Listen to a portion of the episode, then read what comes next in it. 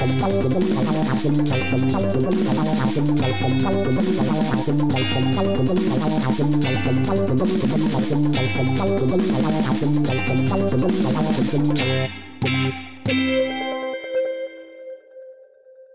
hola, ¿qué tal? Buenos días, buenas tardes, buenas noches. Mi nombre es Alonso Rodríguez.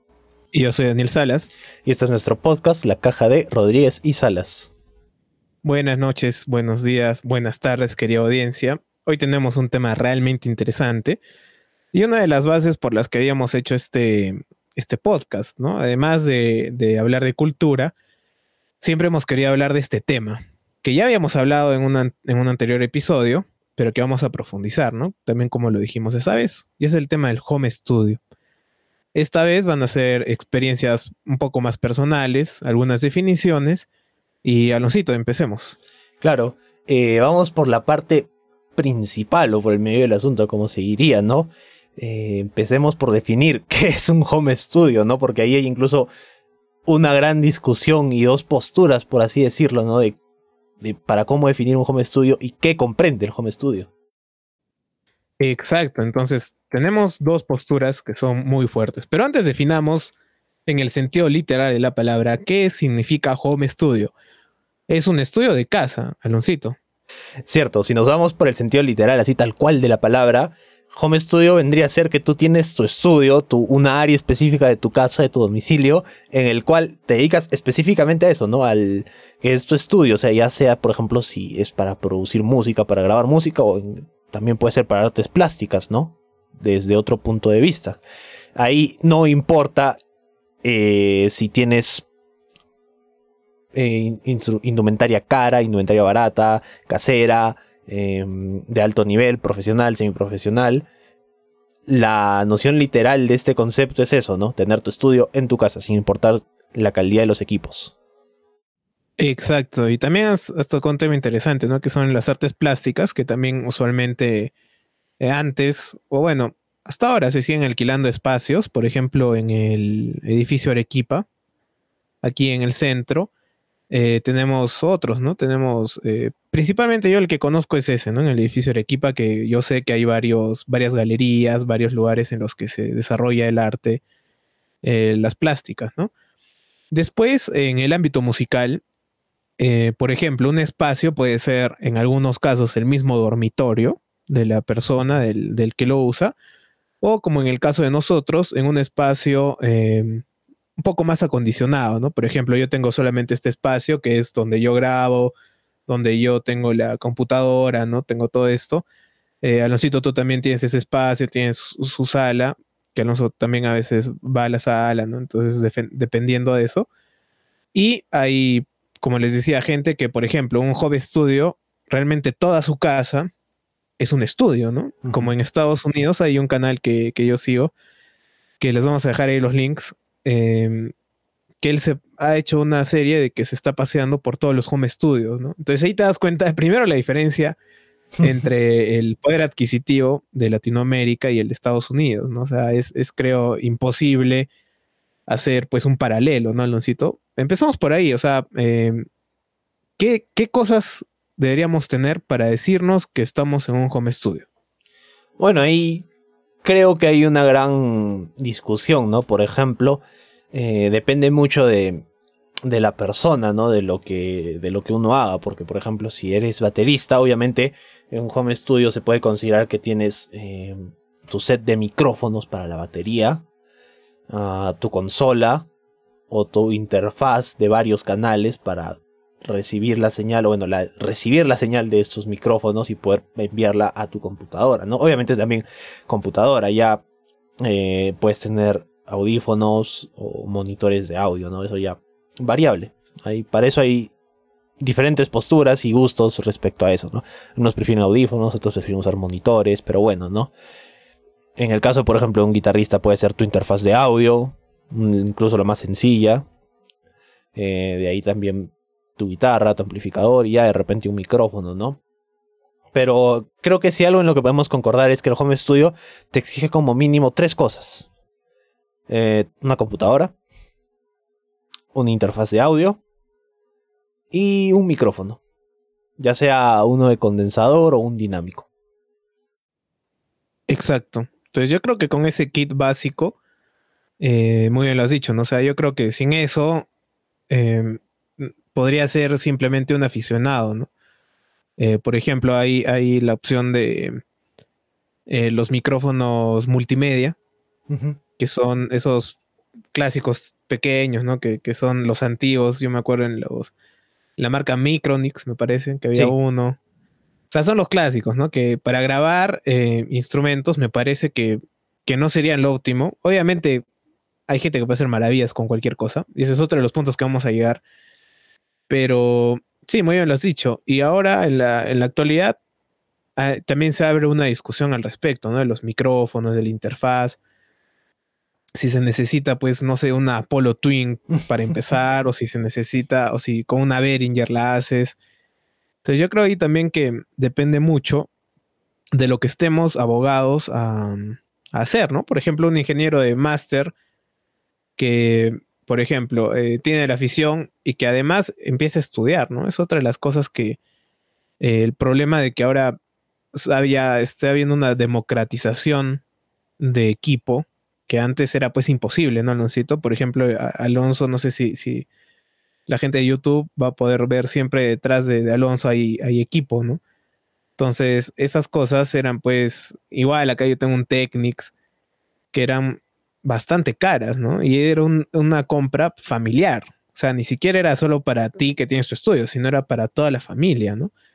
Ahora eh, hay interfaces baratas, entre comillas, en el mundo del audio todo es caro, pero hay cosas baratas y ahí se abre este tema de discusión, ¿no? El, el, elitismo que existe muchas veces con el equipo, ¿no?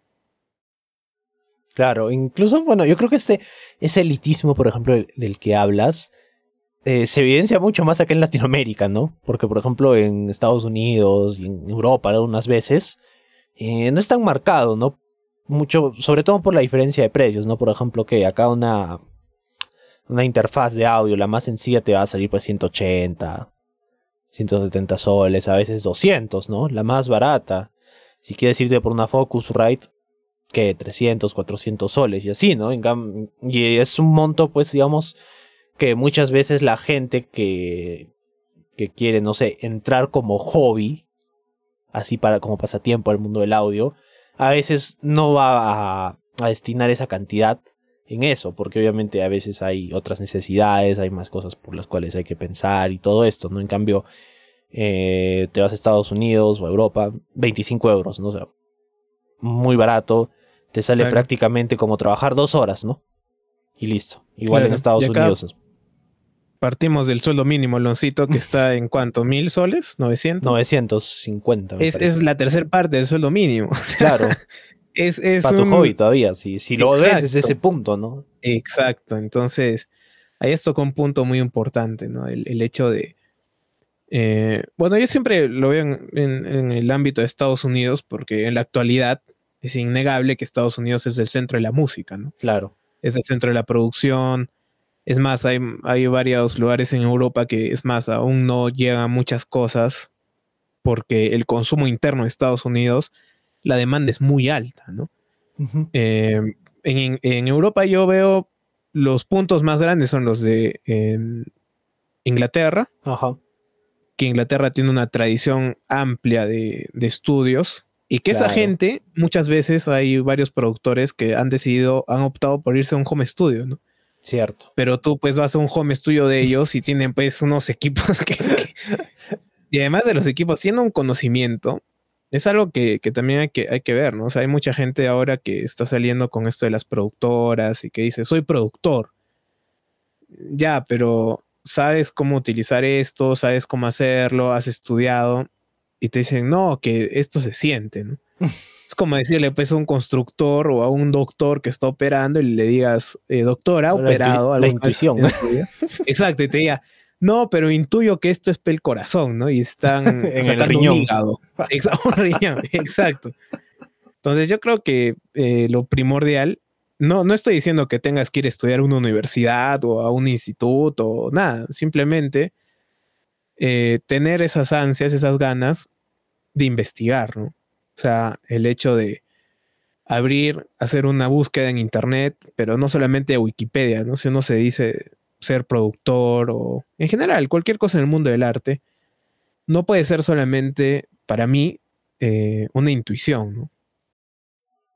Cierto, ahí el conocimiento, bueno, más que el conocimiento, la base de saber cómo funcionan las cosas y de cómo hacerlas es importantísimo, ¿no? Porque como tú le dijiste, tú puedes tener tu Apollo Twin, tus micros Newman, los mejores monitores de audio, las mejores guitarras, lo mejor de lo mejor para grabar, para producir, pero si no sabes utilizarlo, vas a estar al mismo nivel que una persona que no sé, tiene su su, su kit de e BM800 comprado en AliExpress, ¿no? A 120 soles. O sea, vas a estar al mismo nivel que esa persona. Incluso, quién sabe, esa persona puede hacerlo mejor que tú con un equipo que es mil veces más barato. Entonces ahí, como dicen, ¿no? O sea, creo que para la, para la música y para muchas cosas es así. O sea, no depende del instrumento, depende de la persona que lo utiliza. Exacto. No depende del indio, no depende de la flecha, sino del indio, ¿no? Como decían. Bueno, es, un tema amplio, ¿no? El, esto ya sería el, la filosofía detrás del home studio, ¿no?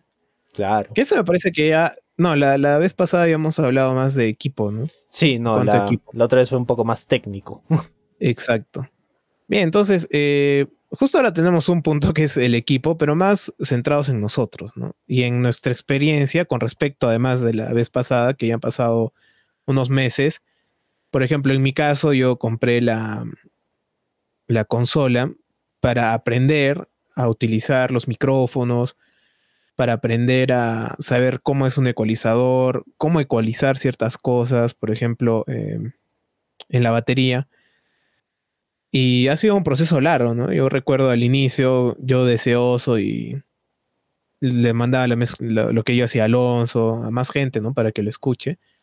Y poco a poco, esa evolución y ese entendimiento del que graba con los micros, el entendimiento de la afinación de la batería, que es, es muy importante, el entendimiento del cuarto en el que estamos, em, que también es importantísimo, ¿no? Entonces, em, para mí, el equipo que tengo, obviamente se puede ir mejorando y es lo que vamos a hacer un futuro.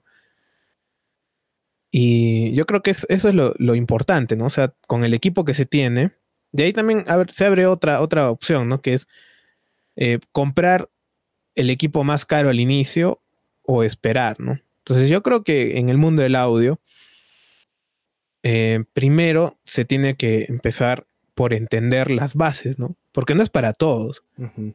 es, es, como en la música, ¿no? Como en sí cualquier cosa. Por ejemplo, yo que estoy tocando batería ya hace mucho tiempo, yo tuve mi, batería después de casi siete años de haber empezado a tocar.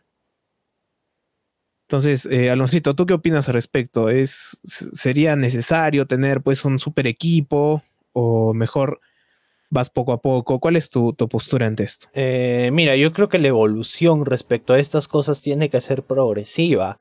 Si bien uno puede estar a veces en la capacidad ¿no? de obtener el mejor equipo eh, en un principio, siento que no es lo mejor. O sea, siempre es bueno em, conocer de todo un poco, ¿no?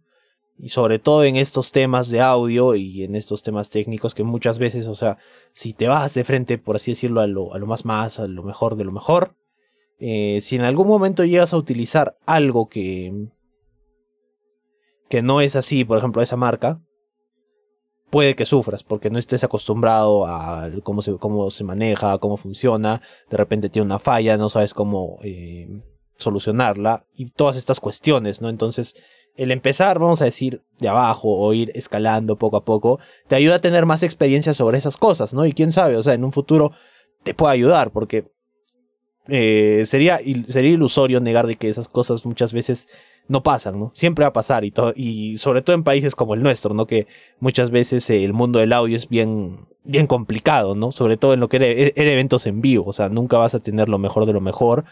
Eh, siempre va a haber esta cuestión de que puede haber un contratiempo puede ocurrir algo así. Entonces, el tener esta visión de haber empezado de así poco a poco te ayuda a comprender mejor y ver cómo solucionarlo. Entonces, te ayuda a ser más profesional, por así decirlo, ¿no? Claro, muy cierto. Y también em, algo interesante es, como tú, tú lo mencionas, ¿no? Hay muchos lugares en los que las consolas pues no son una Yamaha o no son una Behringer X32, ¿no? Claro. Entonces, em, y ahí entramos, ¿no? También a lo analógico y a lo digital, ¿no? Por ejemplo, las Yamaha, históricamente consolas analógicas, eh, claro, analógicas que tienen una fidelidad alucinante. Y de ahí viene la Behringer X32 siendo digital y rompe todo, ¿no? O sea, rompe la... Además el precio. Eso es lo interesante con Behringer. Sería bueno hacer un, un episodio solamente de Behringer, porque es una compañía que aunque ciertamente eh, ha pirateado muchos productos, sea, supuestamente, supuestamente ha pirateado muchas cosas, supuestamente, todo en un supuesto. Eh, mejor así. Eh, yo creo que es una muy buena compañía, ¿no? O sea, para las cosas que está haciendo y ahora con...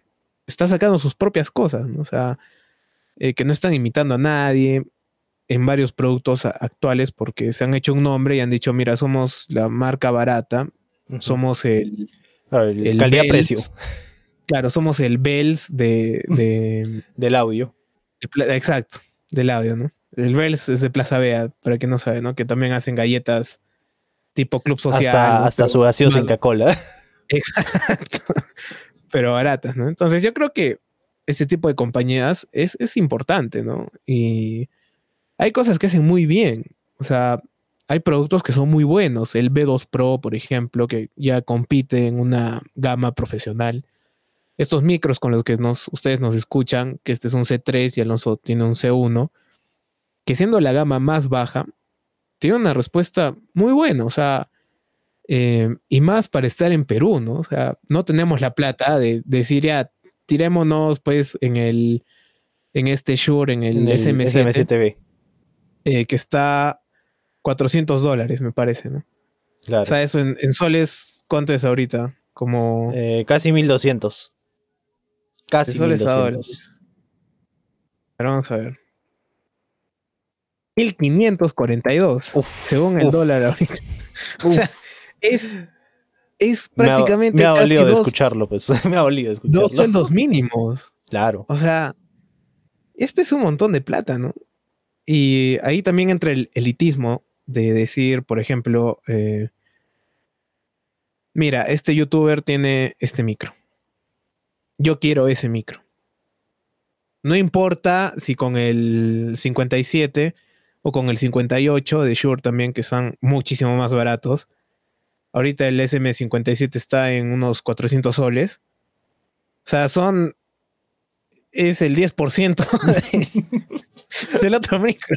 O sea, y no, pues, pero no, me enchuncho con que quiero el, carísimo, ¿no? Entonces yo creo que en el mundo del audio se ve mucho eso, ¿no? Y también mucho de lo de snake oil, que, le dicen en inglés que es el, el, aceite de serpiente, ¿no? Que le decíamos acá, que es, como que el engaño, ¿no? Entonces ahí, eh, ¿cómo lo ves? O sea, ¿cómo ves esta esta cosa de decir, ya yo tengo este mejor equipo y, por eso voy a sonar bien. ¿no? O sea, eso para mí se descarta.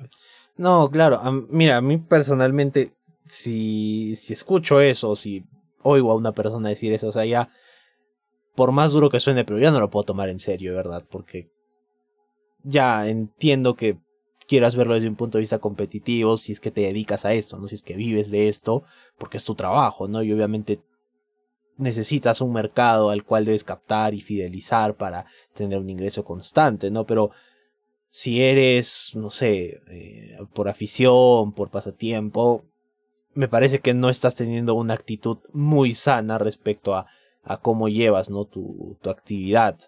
Y que eso en realidad, en vez de ayudarte, te está perjudicando, ¿no? Porque como, como dijiste tú, o sea, te, cierras en esa idea, en esa mentalidad de que sí o sí tiene que ser esto y no puede ser otro. Y no comparas, pues, o sea, no, no investigas, no, no ves, este, por ejemplo, eh, esto, ya, esto es, lo bueno este micro, esto es lo malo, entonces eh, voy a ver en base a mi caso si lo bueno me ayuda y si lo malo me perjudica, ¿no? Que a veces no ocurre eso, ¿no? Porque dicen, ya, lo malo no sirve mucho para estas cosas, pero yo no me voy a dedicar a eso, ¿no? Si lo voy a utilizar para esta cosa, entonces me va muy bien, lo compro, ¿no? Pero si te cierras en eso, es como que puede que te estés comprando algo que ni siquiera lo vas a utilizar bien. Y entonces estás tirando tu inversión, si lo quieres ver desde ese punto de vista, al agua, ¿no? Y eso, por ejemplo, es lo que me gusta también de Behringer, ¿no? De que, bueno, estas marcas democratizaron un poco más el mercado hicieron que, sea mucho más accesible y obviamente de manera, a veces de maneras poco legales, con todo esto de plagios. supuestamente, supuestamente. Pero dentro de, lo, dentro de lo malo, lo bueno es de que democratizaron el mercado y eso hizo que haya más competencia. Entonces las marcas se ponen las pilas, ¿no? Entonces ya ven, ah, mira, e, ellos nos están quitando X cantidad de gente.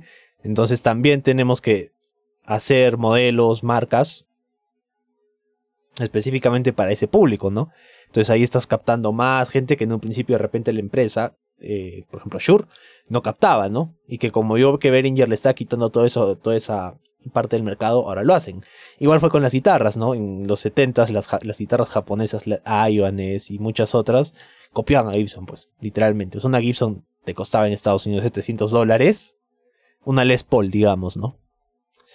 Y una Ibanez Les Paul está pues 200 dólares. Y era prácticamente la misma calidad que Gibson, ¿no? Incluso la serigrafía, todo, hasta los diseños eran idénticos a Gibson. Y estaban pues ni el 50% de lo que costaba una Gibson, ¿no? Obviamente ahora, si quieres comprar una Gibson de ese momento que estaba a 600 dólares, ahora mínimo te debe estar costando 8 mil dólares, ¿no? Pero eh, eso generó que Gibson ya se pusiera las pilas y viera que hay competencia, que le está robando gente, entonces creo mi línea de guitarras más barata, ¿no? O bueno, en este caso se compró a Epiphone. Claro. Sí, sí, sí. Eso es lo que está pasando. Igual, em, a ver, eh, antes una consola era la única forma de llegar a la a ser profesional, ¿no? O sea, las grandes consolas, los grandes racks, el gran estudio, un gran edificio, em, toda la infraestructura, que ahorita muchos de esos estudios ya no existen. Primero porque se los absorbieron. Esas grandes consolas, muy pocos estudios. En Perú no me animaría a decir un número. Solo Updike, que yo conozca. Pero claro, o sea, son poquísimos los que aún tienen esas grandes consolas, ¿no? Las SSL, las eh, Yamaha, que eran consolas pues carísimas, ¿no? Claro. O sea, y era imposible, o sea, era, era descabellado decir voy a grabar esto en mi casa. Bueno, una de las primeras bandas que hace esto es Narcosis. Ahí está el, el Huicho, cuando era en su época punk. la, verdad, Narcosis a mí me, siempre que los escucho me, me recuerdan mucho a la, al colegio, ¿no? A la época del colegio. Claro. Que escuchábamos bastante, yo escuchaba bastante punk, ¿no? Yo me acuerdo que les llevaba a esos grupos a ustedes, ¿no? Que eran eh, un poco olvidados por la historia de la música. Y ellos grabaron su, su maqueta con una casetera. Claro. Y tú lo escuchas y dices, oye, qué paja suena, ¿no? Qué loco, qué, increíble. Exacto, pero qué increíble que hayan hecho eso. Además, siendo ellos gente pues que no eran, no eran profesionales, ¿no? Pero así era, ¿no? Entonces, realmente gracias a la, primero gracias a los cassettes, porque antes, o sea, hacer un vinilo, pues era muy difícil piratear un vinilo, ¿no? Cierto. Era muy, igual de caro, o sea, era absurdo. Después, eh, viene el cassette, con el cassette vienen las grabadoras para los cassettes. Ya se empieza a utilizar el cassette como en Abbey Road, por ejemplo, eh, los Beatles utilizaban sus caseteras y eran pues el cassette pues así, ¿no? O sea, el rollo es enorme, entonces ahí era un proceso diferente, ya electromagnético, ¿no? Y ya empezó desde ahí, creo, el hecho de poder grabar tú solo, ¿no? Sí. O sea, la caseterita de mano, que no era para nada buena, pero que lo podías hacer. Entonces de ahí, pero el estudio profesional, la calidad de audio profesional seguía siendo carísima. O sea, no se lograba hacer ese salto para que la audiencia pueda grabar de una alta calidad, ¿no? Y gracias a Dios estamos en estos días viviendo que mal que bien, mira, un estudio profesional de aquellas épocas está pues miles de millones de dólares, ¿no? Serán miles de millones, o sea, no, no era pues un millón de dólares, no eran miles de millones, o sea, se movía mucho dinero. Y los equipos costaban muy caro. Y ahora con dos mil soles o tres mil soles, ya haciéndote un presupuesto carito, tienes un buen home studio. ¿no? Cierto. Eh, un buen micro, yo creo que la base fundamental es al menos tener un micro, ¿no? Porque también hay, hay de ese otro lado, ¿no? Que hay gente que ha estudiado producción y que no tiene ni un micro. Entonces yo creo que más de lo que estudias, o dices, estudias algo, es el hecho de tú tener las ganas y decir, voy a investigar de esto, voy a grabar así, voy a probar esta técnica de grabación, voy a hacer esto, ¿no, Aloncito? ¿Tú, tú qué opinas al respecto de eso? Sí, es muy importante tener las ganas de aprender, ¿no? Y sobre todo de, de querer conocer más para no estancarse. Estancarse en, en estas cosas es bien... ¿Qué palabra podría utilizar? Bien complicado, ¿no? Porque es como que formarse un hábito. Una vez que empiezas ya se te va quedando poco a poco y llega un punto en que prácticamente no puedes ya olvidarte de eso, ¿no? Entonces siempre la, actualización, la búsqueda de conocimiento tiene que ser constante, ¿no? Bueno, en realidad creo que esto se aplica también a casi todas las profesiones, ¿no? O sea, siempre como dicen, uno nunca deja de ser estudiante, ¿no? Simplemente poco a poco vas buscando cosas nuevas, vas aprendiendo.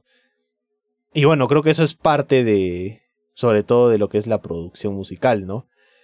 Si, por ejemplo, nos hubiéramos quedado en, en ¿cómo se llama? en lo que ya existe o en lo establecido, o sea, muchas cosas que hay actualmente, sobre todo en lo que es la electrónica, en todos esos géneros, no existirían ahora mismo, ¿no? Porque surgieron de, de dudas, ¿no? De cómo funciona esto, qué pasa si hago esto, qué pasa si, no sé, eh, aplico esta técnica de microfonía, incluso las distorsiones, ¿no? Algo que ahora mismo ha sido muy común, es muy común de escuchar, ¿no?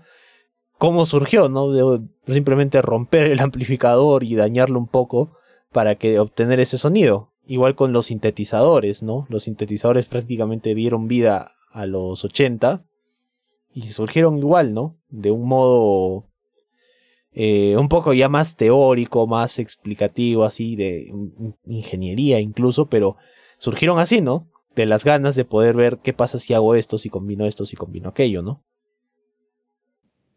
Exacto, entonces la experimentación creo que es una gran parte, ¿no? Por ejemplo, yo decía, ahora estábamos haciendo, yo estaba grabando la tarola para un examen de instrumento y estaba grabando con un micrófono dinámico, que es con lo que usualmente se graba una tarola, eh, y más en un home studio, ¿no?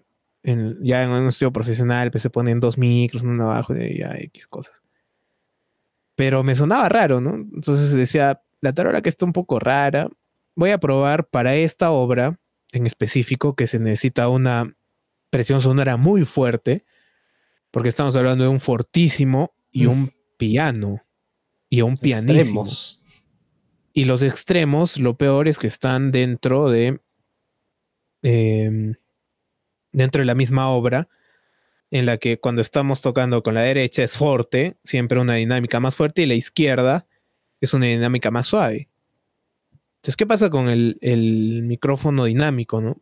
Como que la información ahí le costaba, pues, ¿no? Al micro, o sea. Claro. Era una cuestión de. Ya más allá del, poderío de este micro, que es un micro no muy caro, que está pensado para grabar, pues, tu, tu rock, pues, ¿no? Tu tumpa, nada más. o sea está pensado para eso. Y no le hacía, pues yo decía, pucha, bueno, a ver, vamos a probar con el condenser. Y además es un condensador de pequeño diafragma, es totalmente direccional cardioide. Y dije, a ver, probemos, ¿no? Pruebo y capta muchísimo mejor esas diferencias entre el forte y el piano. Capta muchísimo mejor esas subidas porque en la música orquestal, en la música académica, y en obras como estas que son solo de tambor, hay demasiadas dinámicas. Y con el condenser era imposible captarlas, ¿no? Entonces fui probando primero con, este eh, Behringer, no me gustó cómo sonaba, porque igual este es muy sensible, o sea, estos micros tienen alta sensibilidad. Y solamente tiene un atenuador de menos 10 decibelios. En cambio, el AKG tiene un atenuador de menos 20 dB. O sea, ya esos menos 20, recién he tenido el espacio para poder acomodar bien mi ganancia, tener un buen sistema que no clipee, que no sature y que se escuche bonito. Que se escuchen las dinámicas bien. Entonces, imagínense qué, hubiese pasado si yo me cerraba y decía, no, la tarola se graba con un micro dinámico. Y a cuatro dedos, que es lo que siempre tienes. el micro va a cuatro dedos de la tarola. Punto. O sea, no, no presentaba mi examen, ¿no? Jalado. Exacto, entonces eh, yo veo que hay, ahora transponándolo a lo que muchas veces yo he visto de otros compañeros músicos o gente aficionada, que dicen, no, mira, eh, por ejemplo en guitarra, ¿no? Yo he visto también bastante que dicen, este pedal es para metal, ¿no? O sea, si no dice metal, no me lo compro. O sea, si dice delay, no me lo compro porque no está delay metal, ¿no? Una cosa así. Y no, pues, o sea, eh, tú cuéntanos de, esto de. Ahora, en el mundo de la guitarra, ¿no? Que, es, yo veo los pedales, ¿no? Y a veces le meten pez metal, le meten nombres para la mercadotecnia. Claro, el, el, ejemplo preciso para eso es este pedal de voz, el Metalson, pues, ¿no? Que es amado por muchos y odiado por otros tantos, ¿no? Que algunos dicen suena bien, otros dicen no, suena mal. Y bueno, también hay toda una discusión respecto a los pedales voz, ¿no? Por lo que no son true bypass, que en breves palabras, por así decirlo, así, muy resumido, el true bypass significa que tu señal pasa de manera intacta, entra al pedal y sale de manera intacta, no va a haber ningún tipo de modificación ni nada de nada. Entonces, en los pedales de voz no hay pues esto no son true bypass. Entonces, mucha gente por eso es que a esa marca no le da bola ni nada de nada y prefieren utilizar otras marcas como MXR, Electro Harmonix o qué sé yo, ¿no?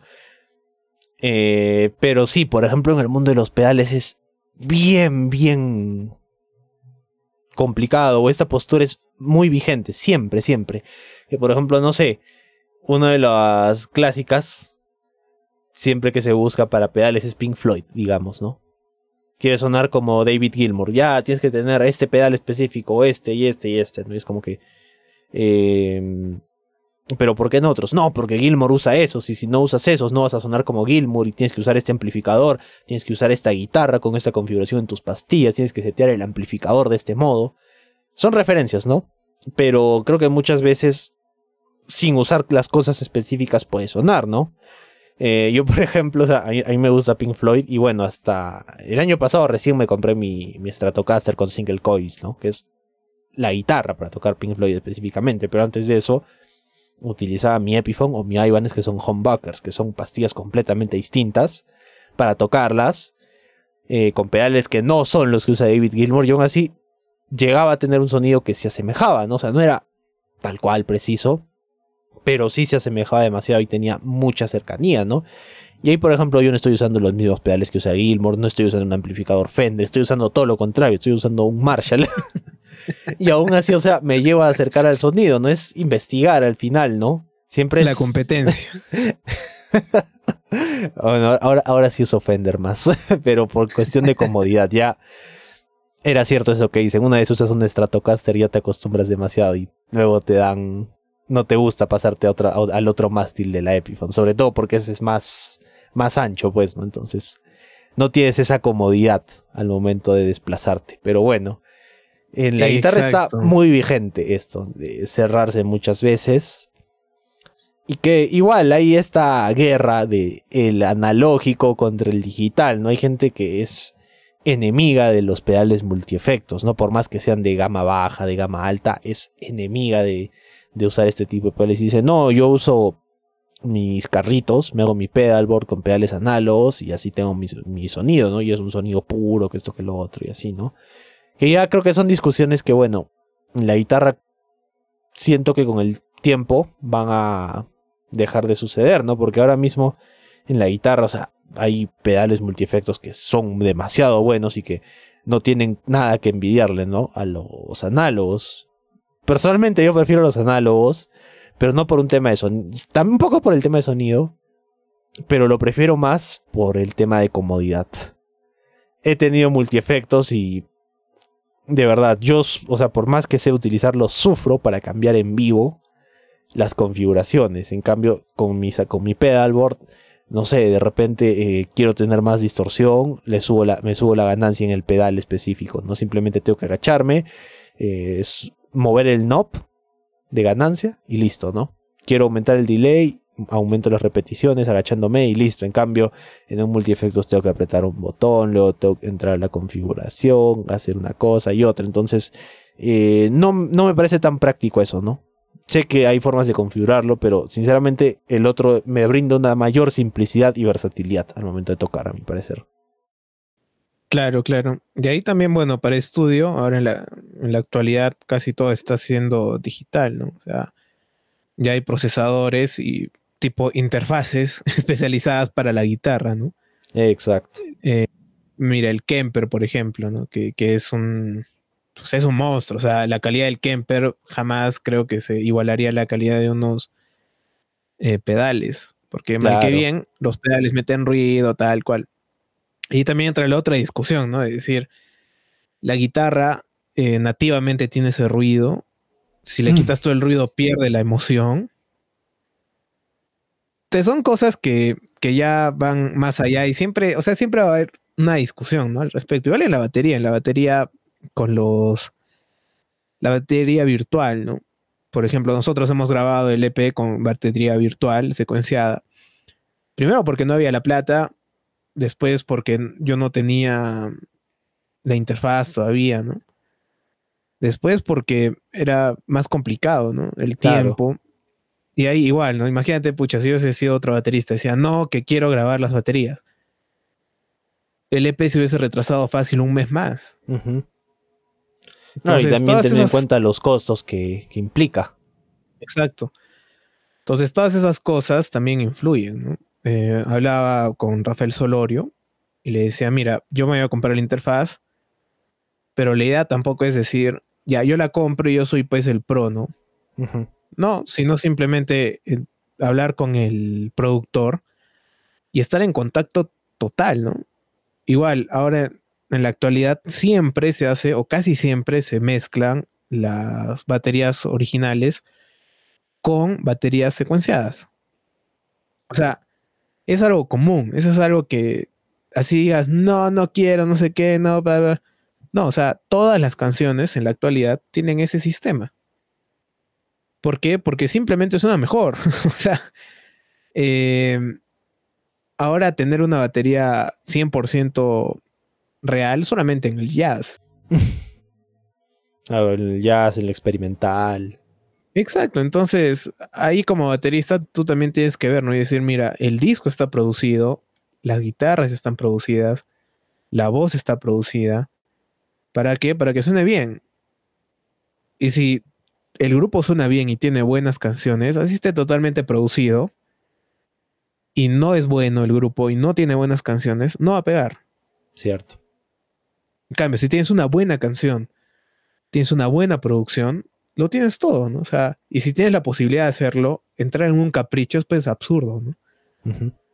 Y mm, obviamente en el orquestal no puedo hacer eso, ¿no? Entonces siempre hay que, yo creo que lo importante de esta época es dividir, esto es así, esto es así, esto se puede mezclar o esto no se puede mezclar, por ejemplo, en, la, en el orquestal no puedes pues meterle un delay a la tarola, ¿no? O sea, no le vas a meter pues un nose gate a la tarola porque ahí sí importa mucho o tampoco la vas a comprimir.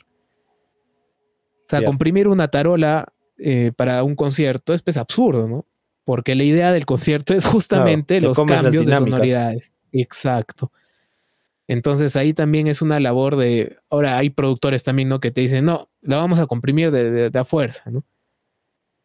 Entonces, eh, para el home studio hay que tener mucho tino en eso, ¿no? Y saber qué estamos grabando. Igual en la guitarra, supongo, ¿no?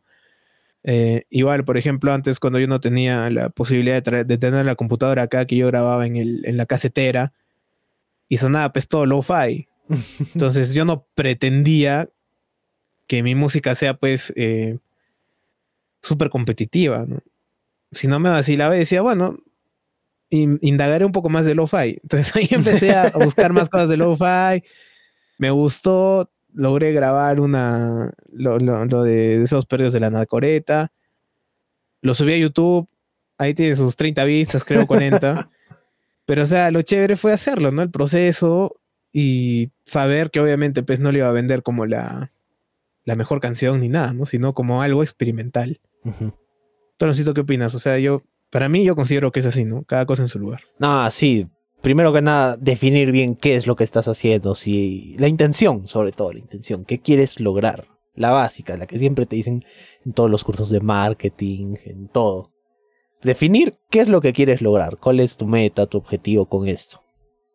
Luego ya ves cómo vas a lograrla, ¿no? En este caso, por ejemplo, eh, ver, ¿no? ¿Qué quieres hacer? Si es un demo, si es algo que quieres que esté a muy buen nivel, a buena calidad, que va obviamente estar, no sé, en plataformas, en plataformas digitales, en internet, que esté disponible en diferentes formatos y todo eso, ¿no? Definir eso para ver cómo trabajar, ¿no? Porque, como bien lo has dicho, también algo que cuando, cuando hice mi, cursito de producción, pues, cuando hice el curso, algo que siempre me decían mis profesores era, em, si bien eres el productor y eres quien hace toda la labor, siempre tienes que escuchar a, a la persona para la cual estás trabajando, ¿no? para la que está pagando. Porque ya, bien que mal, él es el, el que, el que quiere la obra, ¿no? Entonces, si él te dice que quiere esto de ese modo, eh, se tiene que hacer, ¿no? Obviamente, si está mal, tú le tienes que decir, ¿no? Mira, sabes que eh, esto no puede ser así y le explicas los motivos. Y ya, una vez que le has explicado, depende de él, ¿no? Si te dice, ah, ya, entiendo, está bien, entonces hagámoslo de este modo, ¿no? En el cual no esté mal y que más o menos se conserve la idea que yo tengo, ¿no? Pero si pese a que tú le explicas ya no insiste, bueno, es su dinero, ¿no? Es su dinero y él está, eh, él, lo quiere de este modo, entonces ya, ahí recién, ¿no? Pero tú ya estás cumpliendo con tu labor de informar y, tu labor ética, ¿no? Una, labor ética correcta, ¿no? Eso, por ejemplo, me acuerdo que en 2016 fui a Yemsa. Yemsa era este, bueno, a los que no conocen, Yemsa en el siglo pasado, hasta los 80s, fue una de las más grandes disqueras del Perú, que tenían uno de los estudios de grabación más grandes del país y de Latinoamérica, que ahora mismo son los estudios Updike. Y bueno, fui a Yemsa y hablé con uno de los ingenieros de sonido. Y casualmente, casualmente resultaba que este ingeniero de sonido trabajaba para Tongo. Bueno, trabajaba con Tongo. En esa época todavía Tongo no se había viralizado, recién estaba por hacer el boom, ¿no? Pero ya más o yo ya sabía quién era y todo eso. Y por ejemplo, hablaba con él y me decía, por ejemplo, a él le gusta trabajar de este modo. Siempre le gusta que las guitarras y su voz estén por encima de todo. Que resalten. Las guitarras con agudos. Y su voz eh, con graves y medios.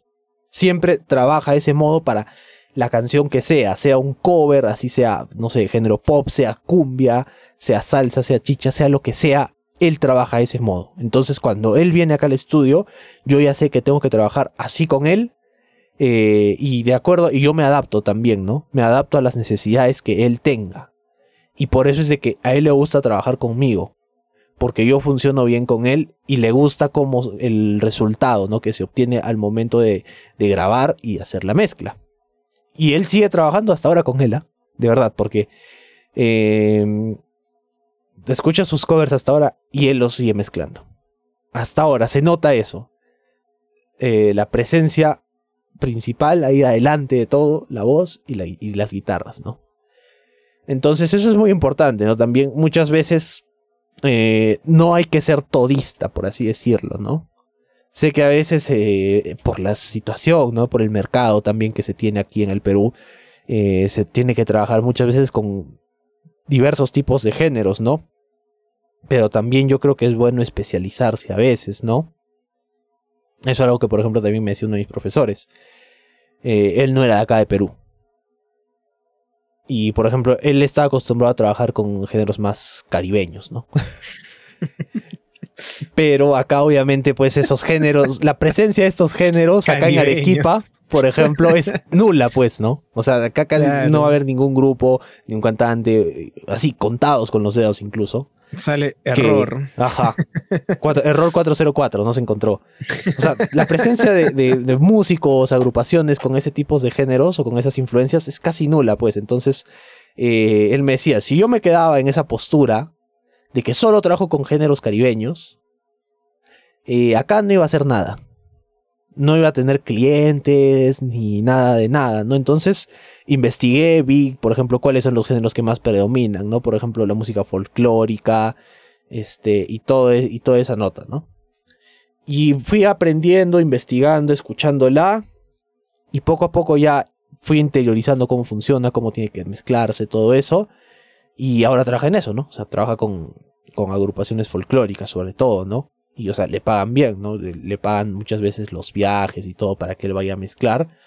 Y es porque se dio pues la tarea, ¿no? De investigar y no se cerró en esto de que no, yo solo trabajo con géneros de este tipo y con estos que hay que me están ofreciendo, no, ¿no? Entonces eh, se adaptó a la situación, ¿no?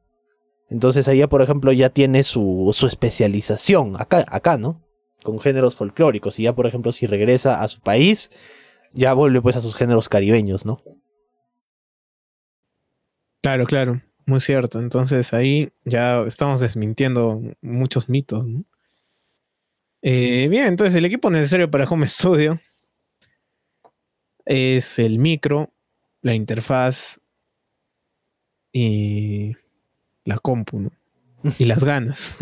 las ganas, sobre todo. Las ganas de hacerlo. Entonces sí, yo, eh, por mi parte, yo puedo recomendar que si son bateristas y quieren empezar, eh, pueden hacerlo así con una consola. Y primero entender los conceptos básicos, ¿no? Los micros. Y si ya han tenido experiencia por multitrack, ya pues chévere, ¿no? Pero la verdad, meterse al multitrack y meterse a la edición de la batería sin siquiera haber visto eh, un ecualizador. Y un ecualizador simple, ¿ah? de medios, graves y altos. Claro, sus tres bandas. O sea, eh, creo que sería pues una locura, ¿no? O sea, el baterista para mí es el más fregado, ¿no? Y a mí es lo que más, más me vacila, ¿no? El hecho de poder grabarme, el hecho de poder hacer todo esto y no editarlo después. O sea, llegar a ese punto, ¿no? De Ahora eh, lo que les mando, todo, no se edita, o sea, solamente se le corrige un poco el si está clipando la versión final, pero ya eso viene del master, ¿no? Entonces yo le bajaba un poquito el volumen al master porque las L estaban correctas, todo bien, dejaba y listo. Eh, entonces ya con eso, por ejemplo, ahora que Alonso me está enseñando un poco más de Reaper, ya se me hace muchísimo más fácil, ¿no? O sea, ya digo, ah, mira, sí, pues un ecualizador es así, o en el bombo me, me vacila ecualizarlo con un poquito más de grave o un poquito más de medio, eh, sin perder los agudos, o en la tarola, no sé, los medios menos medios, cosas así, ¿no? Y ya lo entiendo, ya entiendo cómo manipular ese sonido. Porque, a ver, la verdad, si me meto primero con el multitrack de frente, hubiese sido mucho más fregado y una curva de aprendizaje aún más grande que lo que estoy viendo, ¿no? Entonces, es mi recomendación y mm, si pueden, cómprense una consola más grande de la que yo tengo. Yo solamente tengo ocho canales. Y, sí, ¿no? Un ratito. Sí, ocho. Ocho canales de micro, ¿no? Y Puede parecer mucho, pero... Sí, pero no, para batería mínimo, mínimo, yo considero ahora estoy grabando a 10 micros, ¿no? O sea, le, tuve que acoplar otra consola chiquita que yo tenía con dos entradas más. Y así es el sonido óptimo, ¿no? Y obviamente para una batería profesional eh, se suelen grabar con 10, 12 micros, ¿no? Porque tampoco es exagerar. Lo, lo, bueno de grabar en multipista es que puedes ir poniéndole un poquito más de sabor, ¿no? Con los micros ambientales, con los micros de cuarto. Entonces, eh, yo creo que es importante primero entender la cadena de audio, ¿no? La segunda recomendación que les doy, traten de comprar em, en packs. Realmente los packs salen mucho más baratos, sea la marca que sea y sea el modelo que sea. En Behringer, en Shure, en AKG. AKG, que son los que yo tengo. Por separado, los micros son mucho más caros. Entonces, si tienen la posibilidad, aprovechen de comprar micros en packs. Y la tercera como baterista es que es demasiada experimentación. Porque lo que hay escrito no está hecho para un home studio. Lo que hay escrito no, no es eh, como un home studio realmente reacciona, ¿no? Como este cuarto pequeño, que considero que es lo que la mayoría tiene, reacciona. Entonces también ir viendo el posicionamiento de micros. Eh, ha sido una curva de aprendizaje muy bonita, que ya estoy casi un año con, con este equipo. Claro. Claro, ha sido desde el inicio de la pandemia, ¿no? Sí. ¿Y hace cuánto estamos? ¿Un año y un poquito más? Un año y tres meses, más o menos. Tres meses, ¿no? Desde el encierro. Cuatro ya. Casi cuatro. Ajá. Entonces ha sido una curva de un año y realmente si uno es baterista es con muchas ganas. Es, creo el instrumento más, más fregado. Entonces eso para mí es lo, necesario para el home studio viéndolo desde el lado baterista. ¿no? ¿Tú, Aloncito? Mira, desde el lado del guitarrista, eh, yo creo que hay muchas opciones variadas. Como dijimos, primero definir qué es lo que se busca, ¿no? Si, por ejemplo, solo quieres grabar tu guitarra y listo, nada más, no piensas utilizar un micrófono ni nada de nada. Eh, como dijimos, por ejemplo, tu Guitar Link de Behringer, que es prácticamente una interfaz de guitarra nada más que va a la computadora por USB. Lo más sencillo, funciona bien, no tan bien como una interfaz, pero eh, para lo que buscas puede serlo. Puede ser lo que necesitas. Em, de ahí, primero que nada, lo que yo siempre recomiendo es eh, tocar en limpio. Siempre, siempre tocar en limpio para, para grabarse y todo esto. Que bueno, o sea, primero que nada, te ayuda primero a escucharte. Ver en qué fallas, ver en qué cosas estás bien, en qué puedes mejorar. Y todo eso, ¿no? Y Sí, muchas veces uno cuando se graba siente que está tocando de la mejor forma posible, que está haciendo el solo de su vida, pero luego cuando lo escuchas, pues otra cosa. Estás ves y dices, ni siquiera estoy al ni siquiera estoy con el metrónomo, no piso bien las notas, que no tengo que mi toque no es con fuerza, que no es con seguridad, que se nota que estoy nervioso, entonces escucharse es primordial. Y fuera de eso, la ventaja de tocar en limpio es que mejoras tu técnica. ¿Y a qué me refiero con mejorar la técnica? A que vas a sonar de una manera más clara y definida. Porque si te mandas de frente a tocar con distorsión sin tener una buena técnica, va a sonar bien en un principio, pero luego te vas a dar cuenta que simplemente es una señal sucia. Entonces, el verdadero guitarrista, el buen guitarrista, es el que puede tocar bien sin necesidad de efectos. Que con o sin efectos se escucha bien. Porque si. Porque hay, hay muchos que, por ejemplo, usan los efectos para camuflar errores. Y, o sea, ya, puedes engañar. Ahí en ese momento, ¿no? Al rato de grabar. Pero cuando llegues al momento de tocar, ahí ya no puedes engañar a nadie. Y ahí sobre todo ya, si, si simplemente usas los efectos para ensuciar tu señal y que no se te entienda, la gente se da cuenta. Quieras o no, no necesitas un entrenamiento auditivo para darte cuenta cuando una persona está ensuciando y está poniendo efectos simplemente para camuflar que no está tocando bien, ¿no? Entonces, ahí van dos consejos. Primero, definir qué es lo que se busca para comprar una interfaz de audio o un Guitar Link, por ejemplo, ¿no? Segundo, eh, ya cuando tengas una de estas, grabar limpio y luego, después aplicar efectos, ¿no? Ahí sí, eh, en lo que es simulación de efectos virtuales, digitales, actualmente hay muchos, ¿ah? Eso es lo bueno. Actualmente hay muchos. Hace 8 años, 10 años, era completamente reducido, ¿no? Y era muy complicado prácticamente encontrar estos efectos. Y estaba supeditado a que sí o sí, si querías grabarte con distorsión, con efectos de modulación, con delays, con todo este tipo de efectos, necesitabas obviamente tu ampli y micrarlo. Y eso ya también es otro mundo, ¿no? Desde cómo microfonear el amplificador, desde los conos y ponerlos centrados y ponerlo a un costado. Entonces, eh, aprovechar, ¿no? Buscar, siempre investigar sobre estos simuladores de efectos para ver si te convencen o no te convencen. Porque también hay gente a la que no le gustan y dicen, no, prefiero este microfonear mi amplificador e ir aprendiendo, ¿no? Ahí, como dijimos, las ganas de aprender y de investigar y de aplicar lo aprendido es lo que importa, ¿no? Entonces yo daría esos tres consejos. Primero, definir la intención. Segundo, eh, utilizar señal limpia para grabar, para tener un crecimiento como en el instrumento. Y tercero, investigar.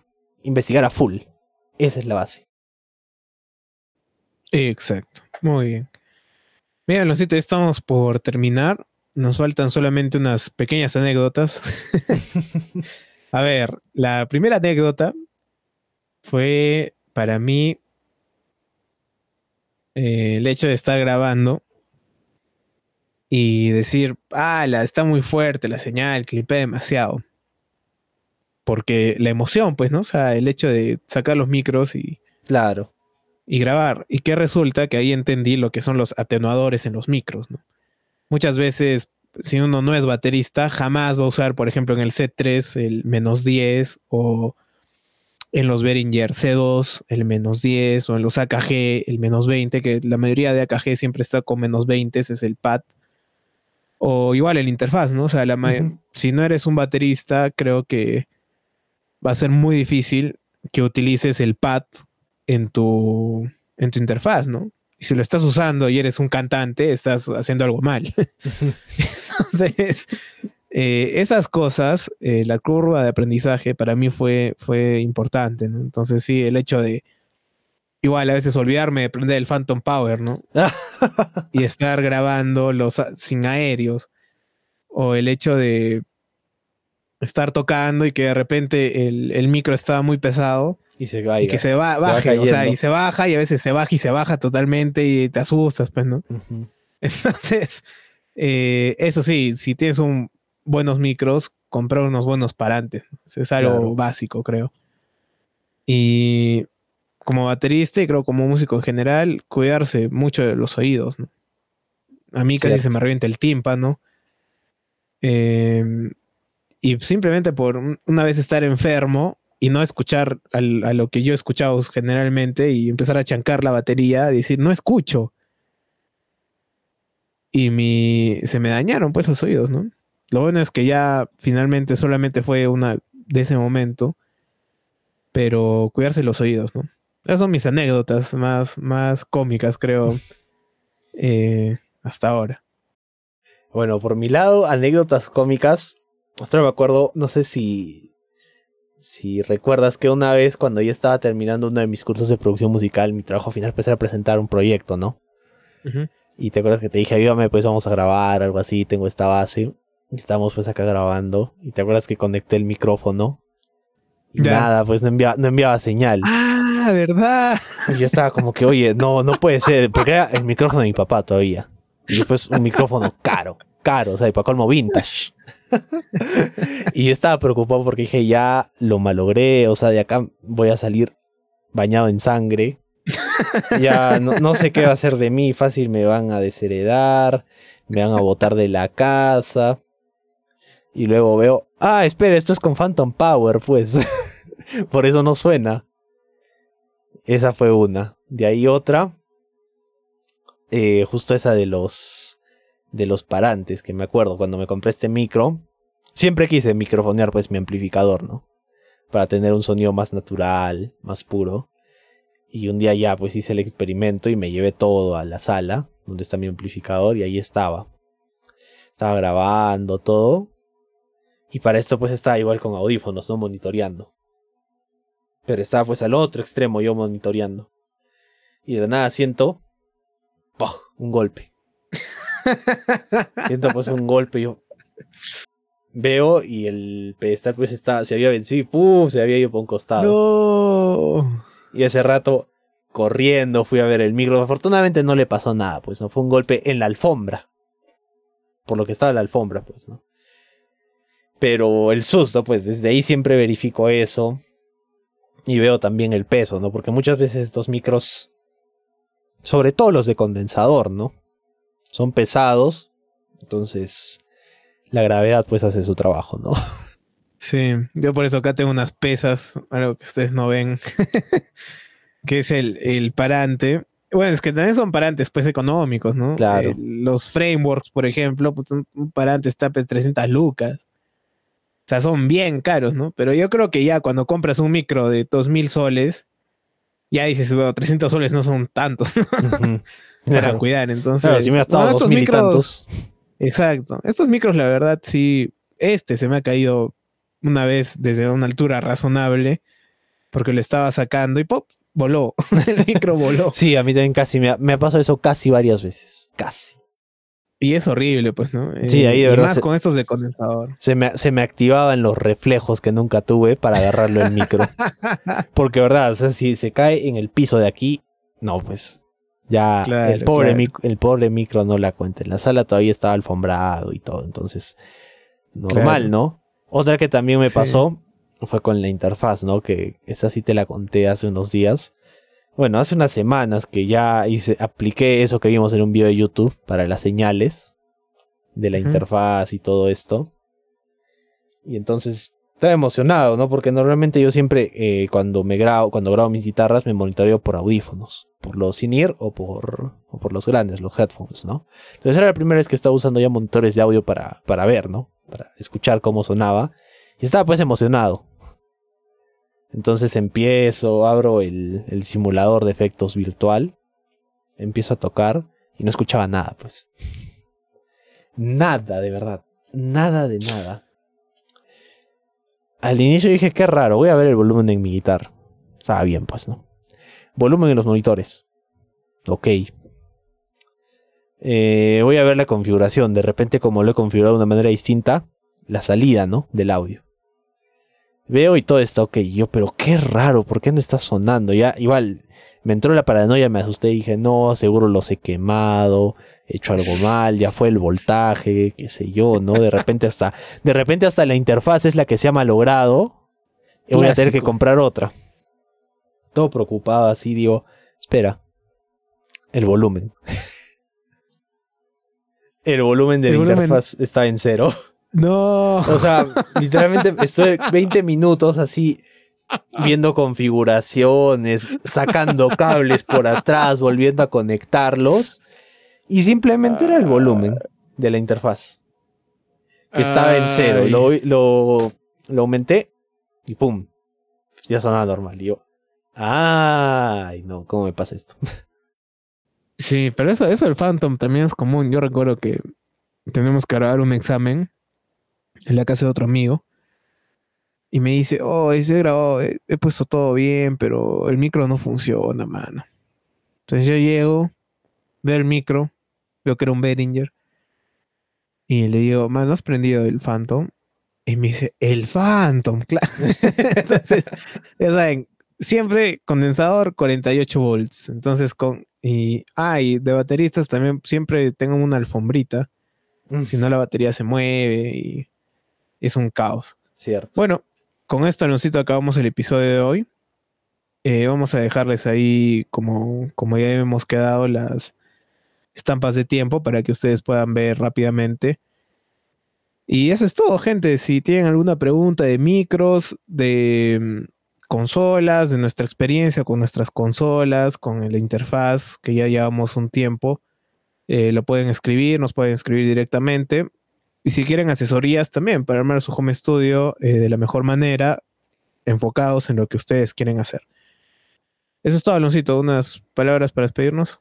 Claro que sí, recuerden siempre leer, no leer necesariamente, porque incluso también en YouTube encuentras muchas cosas, ¿no? Pero filtrar el contenido, de cuál es contenido bueno, que de verdad este, funciona, es educativo, que te ayuda, del clickbait, sobre todo eso, filtrar bien y bueno, nunca perder las ganas de, de investigar en estas cosas, ya que de ese modo poco a poco uno va aprendiendo y va mejorando.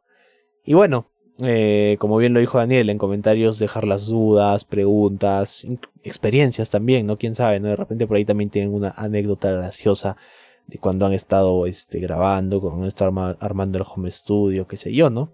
Dejarlas ahí en los comentarios para, para que todos podamos conocer un poco más, ¿no? Y aprender así de, de cada uno, ¿no?